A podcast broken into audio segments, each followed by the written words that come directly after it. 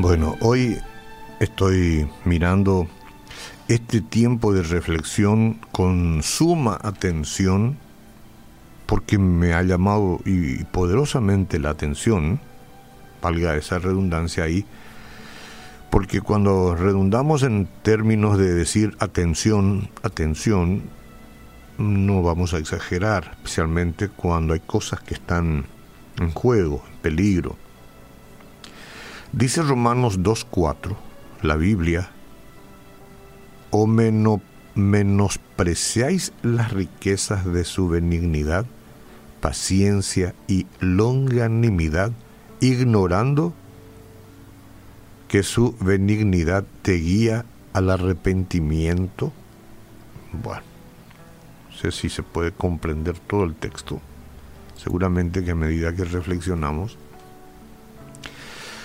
hay una pregunta que surge. ¿Alguna vez trataste de ignorar la convicción que te está dando el Espíritu Santo? La convicción de que estás haciendo mal, de que estás haciendo mal vos. El Espíritu Santo te está dando convicción, pero ignoras.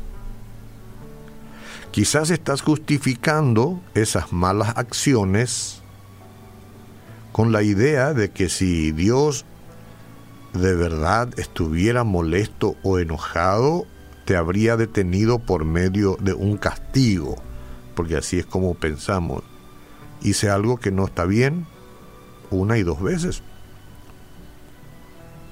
Hice lo que hice y Dios no me castigó. Es más, sé que no hice bien, que quizás mis acciones no sean tan lícitas, mis maltratos a otros no se reflejan en un castigo. En un castigo de Dios no. Sigo y todo está bien mi desprecio que solamente yo tengo hacia otras personas, Dios no dice nada.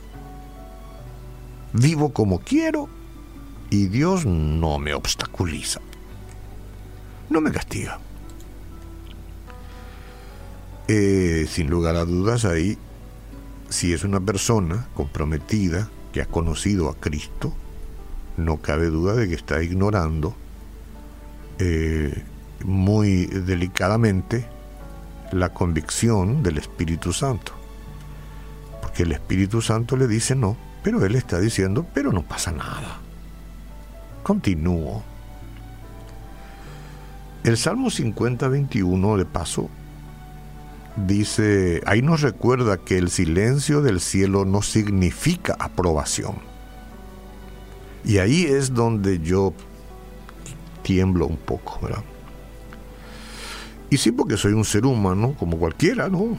Acá no hay ninguna diferencia y a veces si no estamos haciendo en la dirección correcta y porque no estamos escuchando un ruido en el cielo, porque el, el cielo se mantiene en silencio, no nos está afectando directamente como conocemos así con un castigo, entonces eso no quiere decir de que el cielo, o sea, Dios mismo lo esté aprobando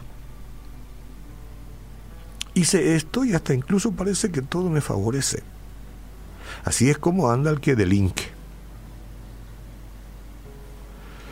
Y se entiende por las personas que no conocen a Dios, que viven luego en una oscuridad perpetua todavía hasta que la luz o, o Cristo les alumbre y se arrepientan y lo conozcan. Pero entre nosotros, los que somos de la familia cristiana, Permanecer en el pecado es abusar de la paciencia del Señor, es abusar. Entonces esto voy a anotar. Permanecer en el pecado es abusar de la paciencia del Señor. ¿Quiero abusar de su paciencia o no? Y no. Bueno. Cuando Dios pareciera no reaccionar nosotros podríamos pensar que está pasando por alto nuestras transgresiones. Ah, no vio esta o, no lo consideró. Al fin, parece que no ha sido tanto.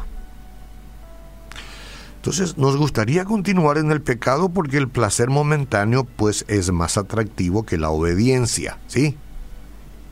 Pero el Señor conoce nuestras debilidades. Él conoce nuestra carnalidad innata y el estado de nuestro crecimiento espiritual también. Por tanto, es mesurado en su respuesta. Esto es importante, esto que acabo de decir. El Señor conoce nuestras debilidades. Todos tenemos debilidades. ¿Sí? Eh, esa carnalidad que es innata en nosotros porque nacemos luego con la imposibilidad de no pecar. Él conoce, pero Él también conoce el estado de nuestro crecimiento espiritual. Y si estamos crecidos espiritualmente, no podemos seguir diciendo, ah, el Señor pasó por alto esto. Eh, motivado por el amor y el deseo de restaurar a sus hijos, nuestro Padre Celestial Padre Celestial se abstiene de castigar al instante. En vez de eso, ¿qué es lo que hace? Espera que los impulsos del Espíritu Santo impacten el corazón del creyente. Y Dios quiera que sea ahora, hoy, en este momento. El peso de la convicción de pecado es una invitación a pasar de la conducta pecaminosa al comportamiento piadoso. Por eso es que ese peso del pecado lo que hace es eh, impulsarnos como una especie de invitación para dejar esa conducta que estamos defendiendo, que sabemos que está mal, que es pecaminosa, y, pasar al comportamiento piadoso como tiene que ser, no como una carga wow, tengo que despojarme de aquello. No, como una bendición para nosotros. Pero somos gente testaruda, ¿sí? Tenemos que confesar. Si alguien quiere exceptuarse, que lo haga. Pero somos gente testaruda. Hay momentos en que persistimos en el pecado porque la sentencia contra una mala acción no se ejecuta enseguida. No me pasó nada. Eclesiastes 8:11 dice, pero aunque un hombre viva muchos años, y en estos ellos tenga gozo, recuérdese sin embargo que los días de las tinieblas serán muchos. Todo cuanto viene es vanidad. Bueno, en esta peligrosa situación es posible sumergirse en el pecado y endurecer nuestro corazón contra el Señor. Por tanto, el llamado del Espíritu Santo al arrepentimiento cae en oídos espirituales que se vuelven sordos con rapidez. Hagamos un santo esfuerzo hoy de comprender que Jesús nos está llamando por medio del Espíritu Santo a cambiar de dirección. Aunque usted esté obrando mal y aunque no haya castigo, de momento no se confíe. Mejor pedir perdón ahora y arrepentirse. Dios no está con una vara ahí. Lo que pasa es que lo que sembramos cosechamos. Y sembramos hoy y no cosechamos hoy. Cosechamos mañana, ya sea el bien o el mal. Digo mañana. Cosechamos el tiempo que dure. La simiente que germina, que crece y que da fruto o, que se cosecha. A medida que aprendemos y entendemos más cerca de Dios y sus caminos, somos cada vez más responsables de vivir con rectitud. Nuestro Padre Celestial no es lento, Él es paciente. No es que es lento, por eso este, nosotros no recibimos la, la justa gratificación o a las cosas buenas o a las cosas malas. Él es paciente. Pero no abusemos. No abusemos de su paciencia, yo me comprometo. Arrepintámonos y vivamos una santidad que es muy probable, que es bien probable y que nos hace bien. Una santidad delante del Señor. ¿Cuántas cosas serán diferentes? Asuma usted, comprométase.